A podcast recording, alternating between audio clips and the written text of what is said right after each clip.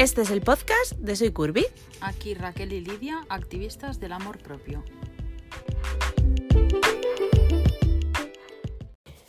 Hola chicas, buenos días o buenas tardes, dependiendo de cuándo nos escuches. Soy Raquel y hoy vamos a entrevistar a Belén de Oh My Mom. Hola Raquel.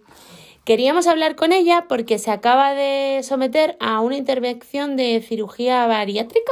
Eso es. ¿Sí? Sí, ¿Lo he dicho sí. bien? Sí, bien, bien. Bien. bueno, explícanos un poco de qué trata la cirugía y luego ya hablaremos sobre ti. Vale, pues os cuento un poquito. Bueno, lo primero que estoy encantada de estar aquí porque Muy creo que visibilizar estas cosas es súper importante. Yo lo hago en mi cuenta, pero encantada de compartir el contenido con, con todo el mundo que quiera escuchar. Eh, hace dos meses que entré en quirófano para la cirugía bariátrica. En mi caso es una técnica combinada, que es reducción de estómago por un lado y bypass gástrico por otro. ¿Reducción de estómago qué es? Que te ponen como una grapita o algo y te hacen Eso el es. estómago más pequeño. Eso es, hacen Vale. como un mini estómago ¿Vale? el resto lo dejan sin utilizar y el bypass es que cortan el intestino ¿Sí? y lo empalman como una tubería nueva a ese mini estómago. Vale. ¿Qué conseguimos así? Que haya una menor capacidad de alimentos en el estómago y una absorción menor de los alimentos por el tránsito intestinal. Vale. Que era básicamente mi problema. Mi problema no era tanto de capacidad ¿Vale? como que absorbía mogollón eh, todos los O nutrientes. sea, de que todo lo que comías era como que tu cuerpo decía Eso todo para adentro, para mí. yo era superviviente en el paleolítico. Vale. Fijo. Y, o sea, de la lechuga sacaba grasa, para que te hagas una idea. Entonces, por eso es la técnica combinada. Vale. Pero en cada caso, pues recomiendan una cosa. Vale. Bueno, antes de hablar de la operación, Sí. ¿vale? Eh, yo quiero que conozcáis un poquito más a Belén. Si no la seguís, deberíais seguirla. Tiene una cuenta en donde habla de maternidad, Claro, ¿no? Porque soy madre. Porque es madre, por eso se llama Oh My Mom. Claro. Pero creo que la cuenta está evolucionando hacia es. algo más, porque sois algo más que mamás. Totalmente. Totalmente. Llega un momento además que los peques se hacen grandes y que recuperas tu identidad, ¿no? Dejas de ser solamente la madre de ¿Vale? y vuelves a ser, en mi caso, Belén. Muy bien. Entonces, ahí arranca el proceso mío también. Tiene que ver con haber como recuperado tu vida. Estoy haciendo así con los deditos. No es que antes no hubiera vida, pero que las cosas eh, cambian. Eso sí. es. Hay unos años en los que los niños son tu prioridad absoluta hasta que llega un momento en el que decides eh, Que ya puedes ponerte que te pones ¿no? la primera de la fila. Y en ese momento arranca mi proceso para la cirugía. Vale, porque eh, para nosotras era muy importante hablar con Belén porque nos gusta mucho cómo lo está enfocando. Podéis ir a ver sus vídeos, ha subido algún vídeo de GTV hablando de este tema, pero nos gusta mucho cómo lo está enfocando porque creemos que, lo, que hay algo muy bonito que ella dice que es que lo enfoca desde lo que está ganando y no desde lo que está perdiendo. Y a mí eso me parece que es eh, algo fundamental en a la hora de si yo me tuviera que enfrentar a una cirugía así, Sí. me gustaría hacerlo de esa forma, porque al final tú lo haces para ganar salud, Totalmente. ¿No? y los es. kilos pues son un indicador más, pero no creo que sea el único. No. De hecho, bueno, en, uno de los vídeos lo Sí. cuento, ¿no? Que lo que me interesa es que la gente vea lo que estoy ganando y no lo que pierdo, porque lo que pierdo al final se ve físicamente. No tengo que contarlo. Bueno, y que un kilo más o un kilo menos es Da muy igual. relativo, pero es. En realidad eh, el, pues eh, hemos estado hablando un poquito antes de grabar y ella dice pues que ya no le duelen las rodillas, ¿no? Sí. Y, y ya no me duele el cuerpo y de repente soy capaz de tocarme el pie, ¿no? Tal vez. Sí, y- cortarte las uñas de los pies sin ser contorsionista. Ese tipo de cosas creo que es importante visibilizarlo, que todo el mundo que le esté pasando sepa que le pasa a más gente.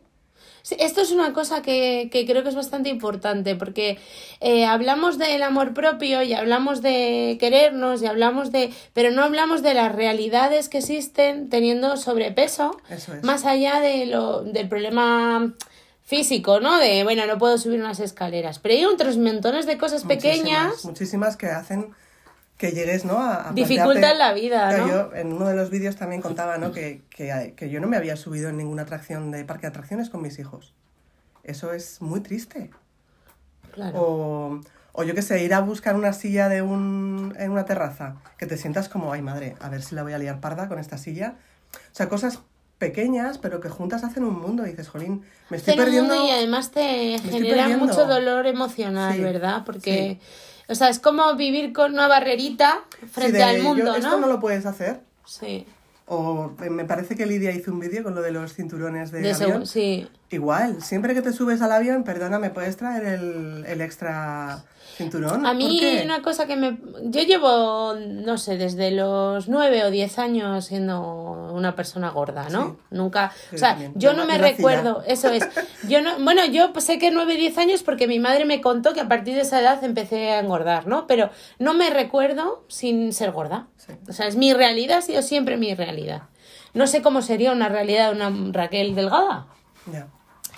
Y, y en realidad siempre he sentido que tengo como que luchar constantemente contra el... O sea, a veces estás cansada porque es- es eso, o sea, querrías ir en el avión y no tener que ser la rara que está pidiendo el este. Y querrías ir y sentarte y no decir, madre mía, En esta es- silla no, dame otra. eso es, es que la voy a armar y entonces tal, o, ¿sabes? O no tener que tener una cama más grande, o poder ir al Zara a comprarse ropa, que parece una tontería, pero No son es, cosas no súper importantes, como poder ser normal, otra vez hago así entre comillas, porque, porque ya eres normal, pero como dejar de, de luchar, ¿no? Y eso es una cosa que... es, Siempre ir contra algo. Siempre hay que pelear contra algo. Eso es. Es como si tuvieras un, lo, norm- lo normal de la lucha vital de todo el mundo más tu extra de gordura. En el caso de nosotras, nuestro extra de ser mujer más nuestro extra de gordura más el extra que cada uno tenga, que cada uno tendrá sus extras propios, ¿no? Cada, uno, cada uno es un mundo. Claro, claro, pero eh, es verdad que, que, y esto tampoco lo hemos hablado mucho, pero es verdad que creo que uno de los problemas que tenemos cuando somos gordos es que vivimos con ese extra constantemente que además nos quita mucha energía. Total. Toda. te desgasta mucho, Sí, sí. porque... Y tienes que demostrar y tienes que esforzarte por tener estilo porque, Sí. porque no lo tienes fácil. Y tienes que, pues sí, es siempre ir en contra de, de los estereotipos. Al de final. los estereotipos, sí, sí, sí. Bueno, nos hemos desviado del Sí, tema porque hablo volvemos, de volvemos. muchas cosas, sí, sí, Bueno. tal, pero bueno.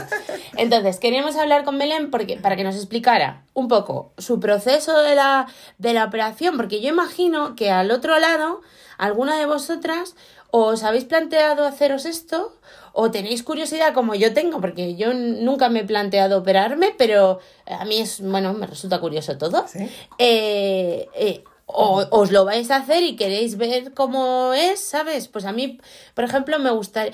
Primero vamos a hablar de lo que ocurrió antes de que te operaras. ¿Vale? ¿Vale? Entonces, estuviste seis meses en proceso preoperatorio, ¿no? Eso es. Hay un proceso previo para que psicólogo, psiquiatra, nutricionista y endocrino, cada uno con sus pruebas y sus informes, ¿Vale? determinen que eres apta para la operación. Vale. Vale, tengo que decir que este proceso, en mi caso, ha sido por lo privado. Vale. Con sanitas, pero me lo han cubierto todo. Vale. Porque en mi caso han considerado Que era una que es cuestión, una de, cuestión salud. de salud y te lo cubre todo. Vale. No sé cómo es el proceso por, por la seguridad social. Bueno, yo por lo que tengo entendido es Pero debe- parecido. debería ser así. Es parecido, no sé si con tantos médicos, pero por lo visto también tiene un preoperatorio, etcétera. Si alguna habéis pasado por esto y nos lo queréis contar para que podamos de- dejarlo reflejado en algún lado y que así todo el mundo tenga eh, la información, yo tengo entendido que si tú tienes un problema de salud, la seguridad social te lo hace Te igual. lo cubre, sí. Ahora, a lo mejor hay que esperar Mucho tres tiempo. años o Claro. lo que sea, eh, pero bueno, te lo cubre igual. Claro. En mi caso, el proceso, bueno, estos seis meses, el proceso empezó mucho antes, porque yo he pasado ya por más, pues, eh, 15.000 dietas, eh, un balón intragástrico en 2009, con el que solamente perdí 13 kilos, y cuando me lo quitaron volví a cogerlos, Vale. con lo cual no funcionó, y por eso en este momento me... mm, Te plantearon pues, hacer todo esto, Claro, ¿no? plantea- la endocrina me dijo, no hay nada Vale. que no puedas hacer. Antes le he preguntado que qué era un balón porque yo no tengo ni idea Ah, de vale. esto. Perdón, Eh, perdón. no, está bien. Entonces te meten un, una como una especie de globito, un globo y lo rellenan lo de- hinchan y entonces el estómago se te hace pequeñito. Eso es, comes menos, pierdes peso, pero claro, si en el proceso que dura, porque el, el, el balón intragástrico en aquel momento tenía una vida de siete meses, porque con los jugos gástricos Vale, se deteriora. se. Entonces, en siete meses te lo quitan. Vale. ¿Qué pasa? Que en esos siete meses tienes que tener la cabeza amueblada y la... Fuerza de voluntad y todo. Para cambiar tus hábitos. Si no los cambias, cuando te lo quitan, O sea, es simplemente una ayuda, eso es. ¿no?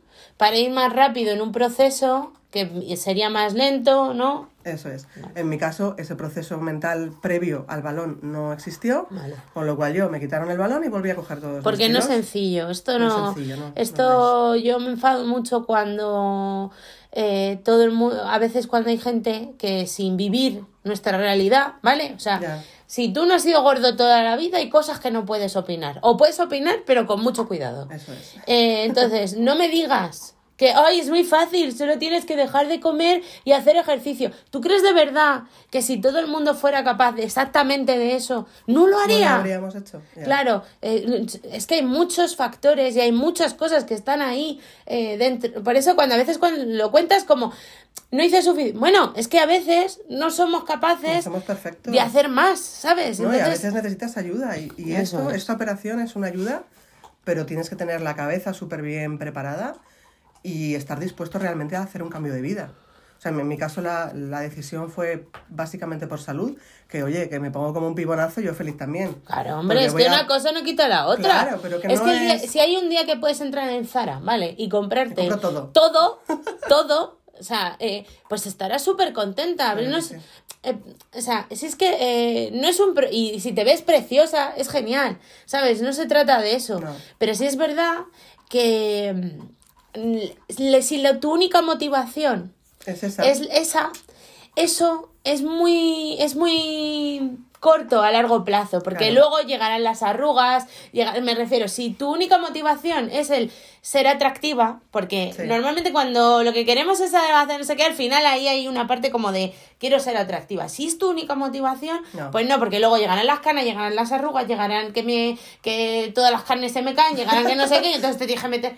Claro, Te tienes que meter otra vez en quirófano. eso es. Es que es No, un, es un círculo que, que no tiene sentido. En cambio, si mi motivación es estar sana, sentirme bien conmigo misma, quererme a mí misma, poder correr con mis hijos, o sea, Sí, cosas sí, sí, importantes. Cosas importantes. O vivir muchos años. Y que todo eso repercuta también en su alimentación, porque al final es un proceso de aprendizaje de volver a aprender a a alimentarte de una manera saludable, Sí. que en mi caso también repercute en mi familia, porque yo soy la que hace la compra, la que cocina. Bueno, y además es que en el fondo, si te enseñan a comer bien desde que eres pequeño, creo que eso es algo que te llevas toda la vida. Sí, Luego tampoco es responsabilidad 100% de los padres, porque hay padres Claro. que comen muy bien y sus Y hijos son hijos que no. Eso es, tienen unos hijos que son un desastre. Claro. Pero es verdad que si te enseñan en casa una base suficiente, eso ya te va a ayudar. sí. ¿Sabes? Por lo Lo que menos. sí quiero decir, que lo hemos comentado antes, que creo que es súper importante, es que yo decidí operarme en el momento que más me quería. Vale. O sea, no es me voy a operar para quererme. No, el trabajo es previo. Es en este momento de mi vida que más me quiero, que más me valoro, que, que es que me quiero cuidar, porque no me estoy cuidando. En ese momento decido entrar Es que quirófano. en realidad el verdadero acto de amor propio es quererse lo suficiente como para hacerte responsable de ti misma. O sea, yo creo que si llegas a ese punto donde realmente es que te, te valoras de tal forma que me río porque es que Tofu acaba de romper uno de sus juguetes y en el suelo solo hay trozos de pelota y nos acabamos de dar cuenta y estamos alucinando. Menos mal que era la que podía romper. Mientras sea lo suyo, no hay problema. Qué gracioso. Bueno, ya se me ha ido el hilo. Que. Ah, que. El verdadero acto de amor propio es que eh, llego a ese punto donde realmente me quiero tanto que quiero vivir muchos años, quiero tener salud para poder disfrutar de las cosas. Eso es y dejar de privarte de cosas. Eso es. Que a ver, igual son cosas que la gente dice, jo, ¿cómo no vas a poder subirte a una atracción? Pues no podía. No puedes, no puedes. No podía. O correr en el parque, o tirarte al suelo con tus hijos y levantarte dignamente. No sé. Sí. Son cosas pequeñas o eso, o pintarte las uñas de los pies tranquilamente. O, Bueno, no en sé. realidad es que como que no te permitía ser independiente. Tú, o sea, siempre necesitas como la ayuda de otros para hacer otras cosas cuando eh, deberías pues valerte por ti misma, ¿no? Tampoco, en mi caso tampoco era ayuda, O simplemente. sea, pero me refiero, si que- tú llevas a los niños al parque de atracciones, tenía que ir alguien contigo Sí, claro. adulto para montarse con ellos, Sí. ¿no? ¿Sabes? Sí. Si es como poder recuperar un poco parte de tu vida, Sí. ¿no? Sí, sí, no sí. sé. Es- qué curiosa la vida. es que, claro, claro, claro. Es que en realidad las personas que no han vivido una limitación, ¿vale? Porque la nuestra puede ser la gordura, pero otras personas tienen otras. Sí. Quien no ha vivido una limitación y vive desde el privilegio, por eso a veces cuando la gente dice, es que hacer ejercicio, estás viviendo desde el privilegio y desde Estás el privilegio, es muy fácil. claro, desde el privilegio de un cuerpo que quema todo lo que come, desde el privilegio de un cuerpo que funciona perfectamente, no estás viendo que tal vez ese problema que tiene la gente no tiene que ver solo con que sean unos irresponsables. O sea, plante- es que a mí eso me enfada mucho. No, y todo el mundo piensa que los, los gordos es que comemos muchísimo, comemos donuts a todas horas. Eso es. Y que estamos todo el día en el sofá. Yo las personas No. que más he visto cuidar su alimentación, de verdad te lo digo, son todos los que tienen sobrepeso. O sea, la gente que tiene sobrepeso o está gorda está todo el día planteándose esto no lo puedo comer, esto no sí lo puedo comer. Y tengo unas cuantas amigas que están como un fideo, Se comen todo lo que pillan. que es que si yo comiera lo que ellas comen, o sea, Sí, es Eh, el metabolismo que no lo decides. Es, pues eso en mi caso, por ejemplo, la, la absorción de alimentos. Dices, es. pero ¿cómo es posible que, que una lechuga me esté engordando? ¿Cómo es posible? Pues, pues porque cada uno tiene Bueno, su y, y otro tipo de cosas, porque mm, plantear esta presión a alguien que, por ejemplo, tiene una depresión, o sea, si ya estoy lidiando con mi vida y estoy lidiando con mi realidad, si encima tengo que lidiar con que lo que me calma, que es el carbohidrato, que está mal calmarse con carbohidratos, ¿sabes? Pero es que es, eso es ansiolítico. Totalmente. Entonces, ¿Ves todo esto? En el proceso previo de la operación, la psicóloga te ayuda a detectar tu hambre emocional, a que calmes tu hambre. O sea, yo me daba premios, Raquel, todos los días. Porque todos los días hay un premio. Mm. Pues siempre hay algo que Hombre, celebrar. claro. Este, vaya, vaya con día- la comida, claro. Vaya día de mierda, chocolate. Que hoy no me ha salido la, yo qué sé, la propuesta que tenía para hacer una cosa, Claro. no me ha salido, premio, por si acaso. Eh, ¿Sabes? Que Entonces- sale bien, que premio. Premio. Que no sale, premio, Premio. para calmar. Entonces, todo eso tienes que, que- que ir calmándolo y aprendiendo a controlarlo previamente. Con cosas pequeñas, igual es, mm, en vez de tomarte el chocolate, pues mira, hoy me voy a la peluquería. Eso es. O hoy, pues, eh, llamas a tu marido Claro, y le dices, claro. vete tú por los niños, que yo me voy a dar un paseo. Es que hay que hacer una. eh, hay que hacer desde mi punto de vista, ¿sabes? Yo siempre he pensado, y cuanto más tiempo trabajo estos temas, Sí. más me doy cuenta que es así, es que un nutricionista siempre debería ir de la mano de un psicólogo. Totalmente de acuerdo. Porque tenemos que ver por qué pasa esto. O sea, si te das atracones, Sí. ¿por qué te estás dando atracones? Si te das premios, ¿por qué te das premios? ¿Cómo utilizas la comida para calmar si la utilizas? ¿Sabes? Y además también habría que hacer muchos más análisis eh, físicos, es decir, Sí. pues esto que te pasa a ti con la absorción Más de alimentos, más- a lo mejor alguien que se controla muchísimo con su comida no ha llegado a un peso suficiente como para que alguien le diga, oye, lo mismo, comes muy poco para todo lo que engordas, habría que mirar, ¿sabes? Eh, pero como, como es todo, está en ti, tu todo es tu culpa. culpa, es tu culpa porque comes bollo sin parar, oye, mira, lo mismo Lo no. mismo no. Lo mismo pasan cosas en mi cuerpo, lo mismo no quemo, o lo mismo me pasan cosas a mí internamente, ¿sabes? O sea, eh, es que es muy Está relativo, es muy relativo. A nosotras lo que nos gustaría, y por eso hemos traído a Belén, es porque eh, nos gusta. Y luego, otra cosa, Sí. la operación, ¿Sí? ¿qué es la parte mala? O cómo, o sea, me refiero, ¿cómo es físicamente? ¿Has sentido dolor? ¿Has estado mal físicamente o no? A ver, la operación es por la paroscopia. Eso es que te hacen cinco agujeritos en, en tu tripa ¿Vale? para entrar. ¿Con anestesia general o...? Anestesia general. Vale. Entonces, por esos agujeritos meten todo el instrumental, la cámara de turno, la luz o lo Vale. que tengas que meter ahí, o se meten ellos, ¿Sí? y, y te hacen la operación por la paroscopia. Vale.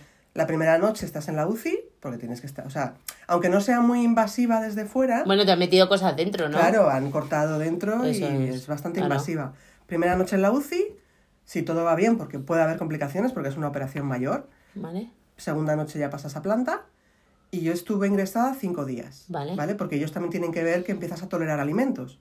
Te dan una No sopita. te pueden mandar a casa sin que No, claro. puedas. Claro. Y te hacen analíticas para ver todo, te, te empiezan a dar sopita, luego puré, luego yogur, y si ven que todo va bien, te vas a casa.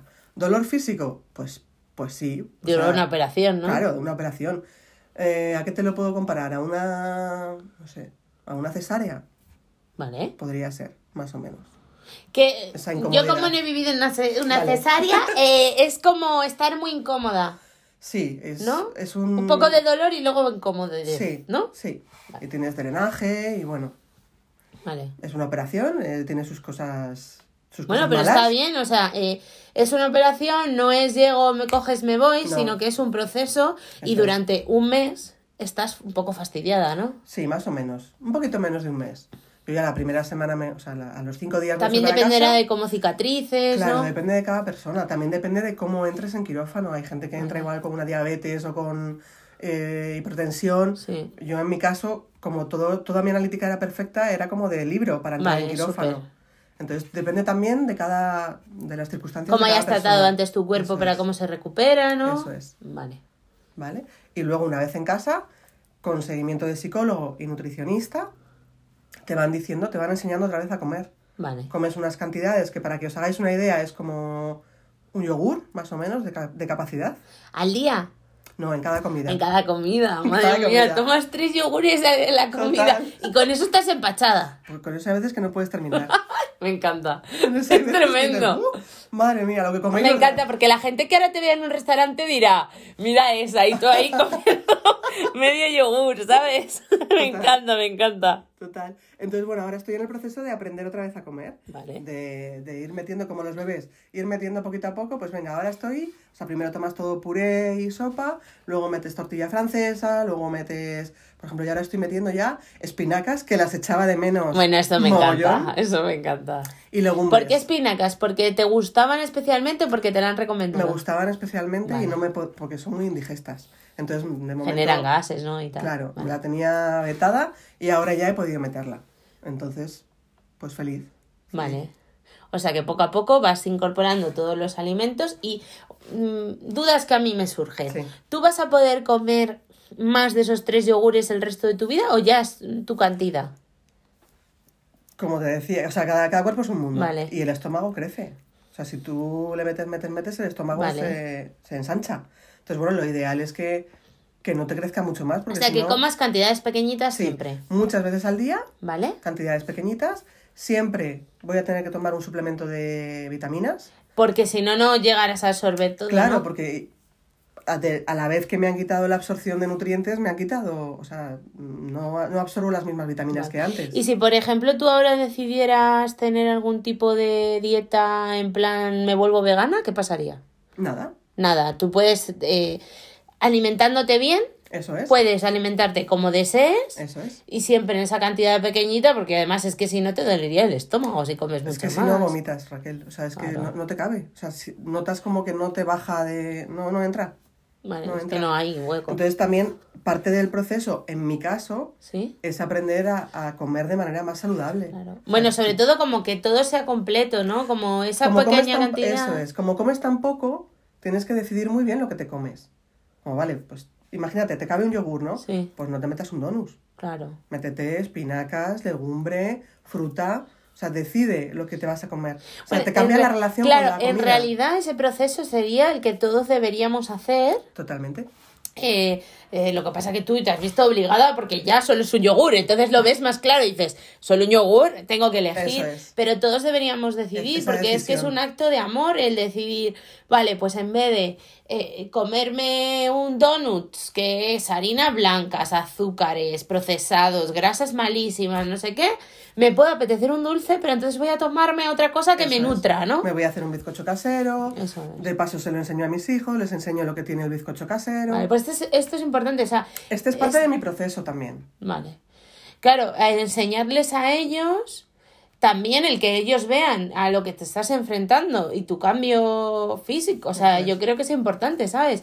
Eh, que estás siendo valiente como para enfrentar las dificultades que tienes en la vida, porque es lo que estás haciendo. Total. sí. Y entonces, que tus hijos vean eso, a mí me parece una muy buena lección vital. Como, como crío, eh, el ver que tus padres se enfrentan al mundo y no se conforman, porque está, claro, esto es, es algo importante. O sea, eh, igual que decimos, eh, tienes que quererte así, también puedes decidir que una vez que hay amor eh, por tu persona, decides no estar así. Y es que esto yo lo defenderé siempre porque me parece que hay algo en el movimiento body positive que parece como que yo, que ahora nosotras tenemos que defender, no gorda, gorda. No, no, no, no, no, No, no, no, no. ¿Eh?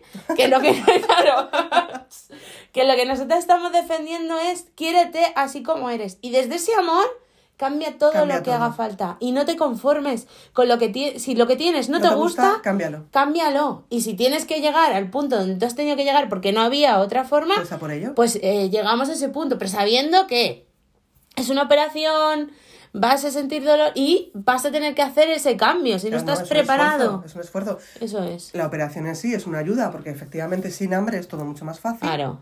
Porque yo no tengo hambre en todo el día, entonces es todo mucho más fácil, pero tienes que esforzarte ¿Tú siempre habías sentido hambre toda tu vida? toda la vida. Con hambre. No, esto ¿En es, serio? una, Sí, sí. es un tema muy interesante porque yo hasta hace como tres o cuatro años no sentí hambre por primera vez en mi vida.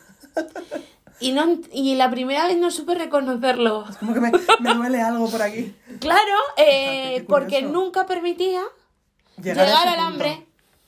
Qué fuerte, ¿Cómo ¿no? te quedas, eh?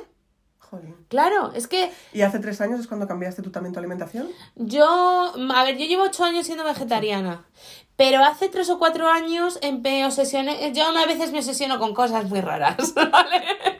Y entonces eh, me obsesioné con la macrobiótica Vale. y con la medicina china y tal, porque a mí me parece que, que hacen muchísima medicina preventiva y me parece que es lo que deberíamos hacer en Occidente. Es decir, yo no quiero ir al médico que me cure, quiero ir al médico y decirle, estoy notando yo que esto, entonces vamos a pillarlo ahora en vez de, ¿no? En vez de después, sí.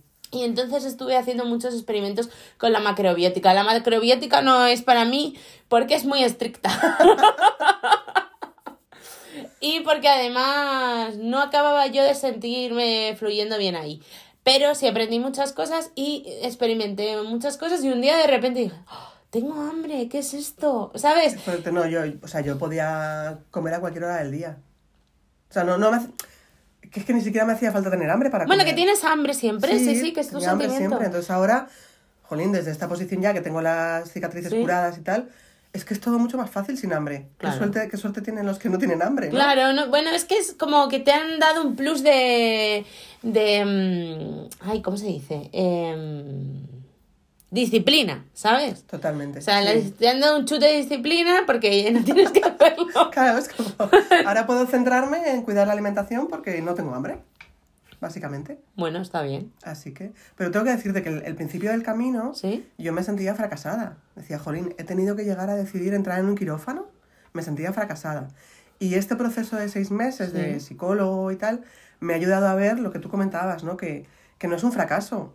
Es que. Es una o sea, he sido, he tomado responsabilidad Claro. y, y he tomado una decisión. Es que, a ver, eh, puede ser que nosotros nos equivoquemos en la vida, ¿sabes? Pero es que somos humanos. Total. Pero mm,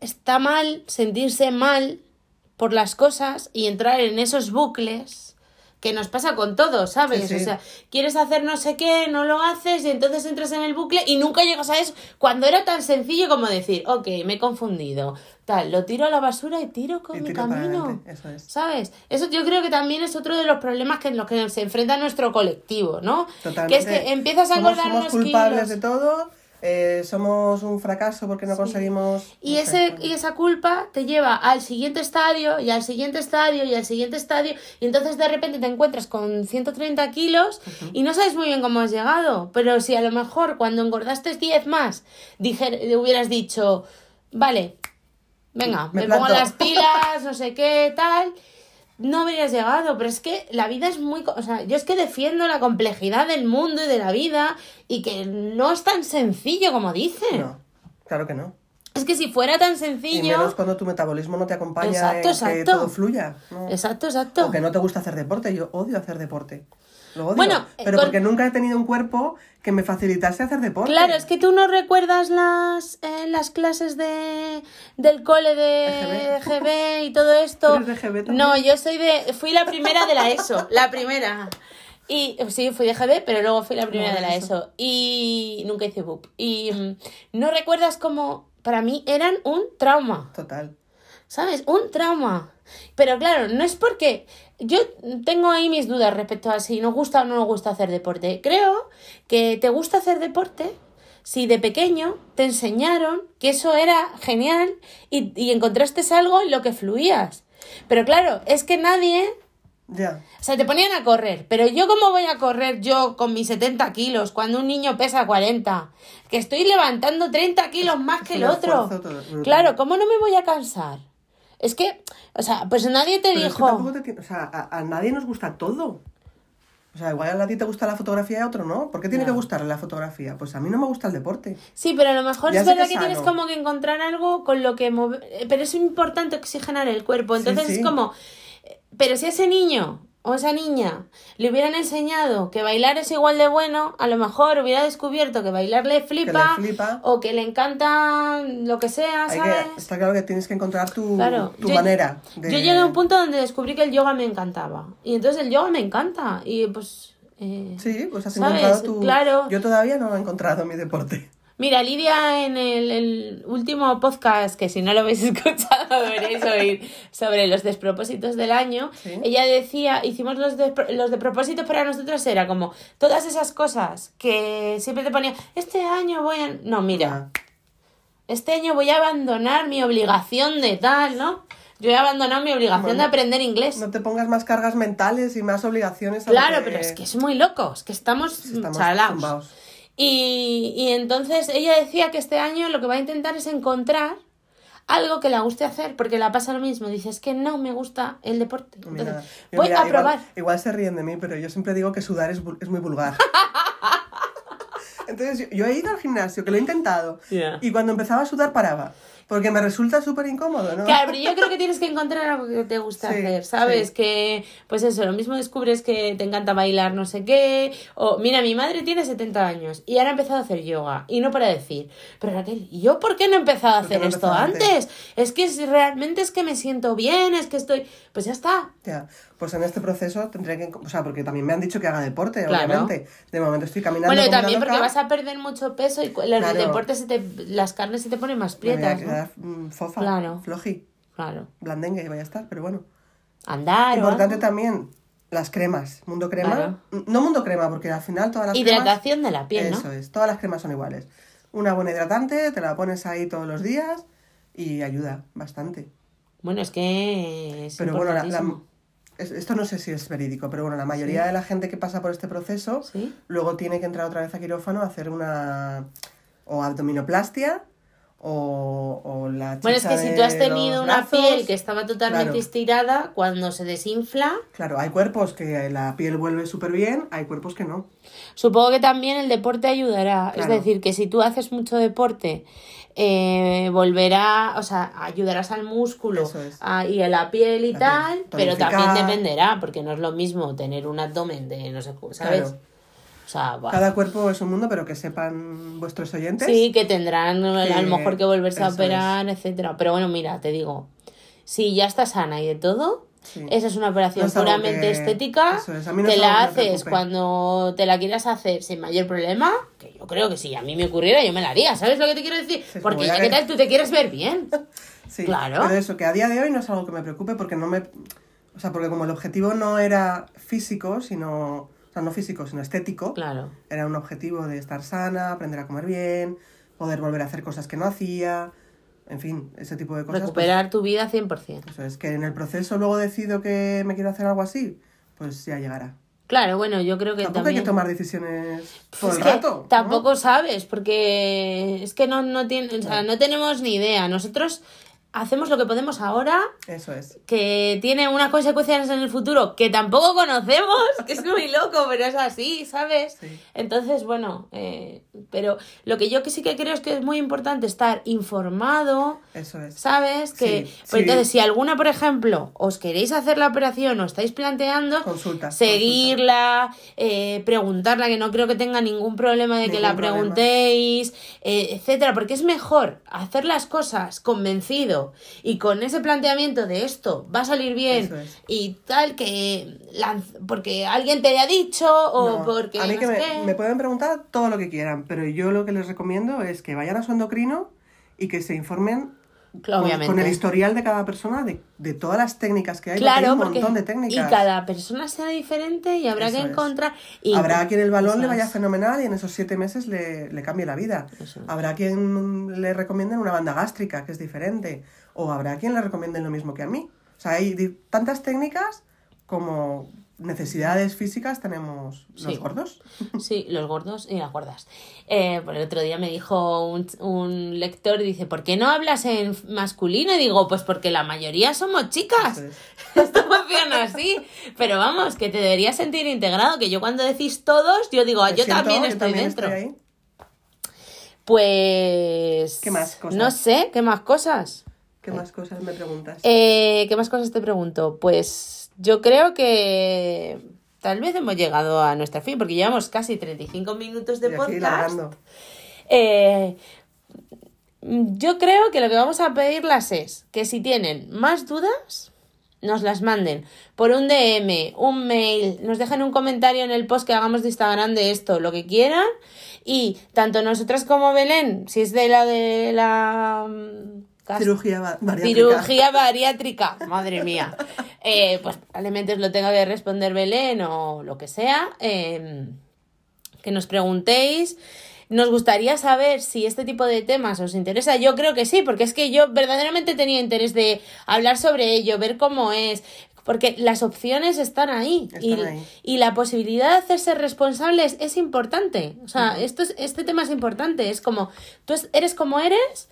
Eh, obviamente te tienes que querer tal y como eres, delgado, gordo, alto, bajo, negro, Eso, blanco. Trabajo previo, obviamente. Eso es, pero hazte responsable de tu realidad, porque es que eso es un acto de amor propio Totalmente. real y, y- y patente, o sea, ¿sabes? Aunque conlleve mucho esfuerzo, porque hacerse responsable... El punto de partida es ese, el, llegar a quererte, aceptarte y una vez que eres consciente de tu realidad, si no te gusta, La cambias. Es que yo creo que es la única forma de cambiar a largo plazo. O sea, si eso es así, probablemente Belén tú cambiarás de tu, tu alimentación, eh, bajarás todos los kilos que tengas que bajar y ya eso no volverá atrás porque has hecho un camino hacia adelante. Es. Pero el problema es que hacérselo sin haber hecho ese camino hacia adelante No te hace feliz tampoco. te o sea, estancas. sí. O sea, es que no vuelves a lo mismo, vuelves a darte premios a todas horas, vuelves... Que te digo, ¿eh? Oye, Esto- tampoco está mal de vez en cuando un no está mal ¿no? y lo mismo, dentro de un tiempo te encuentras haciendo lo mismo, pero ya tendrás un mecanismo que dirás, Tienes herramientas.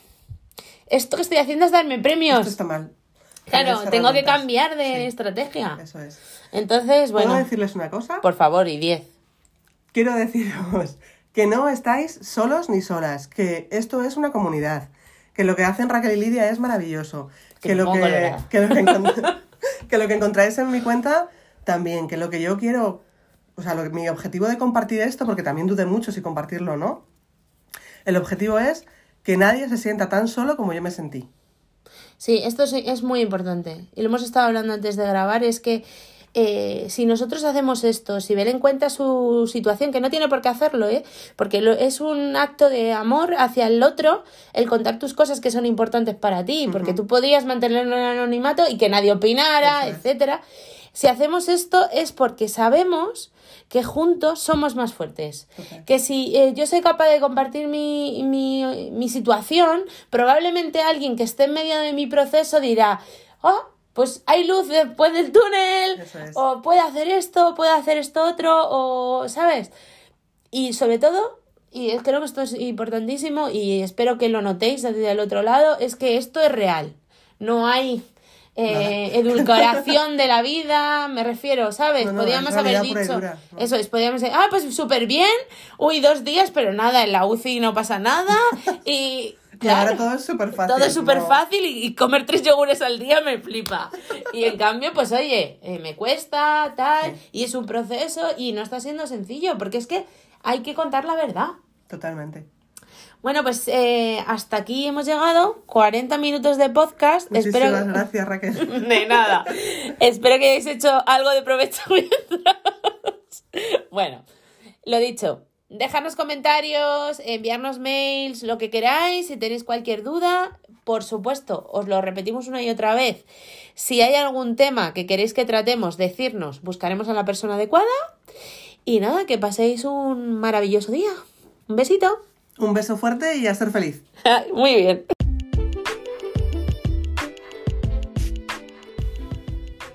Hasta aquí el podcast de Soy Curvy. Podéis encontrarnos en las principales plataformas y redes sociales.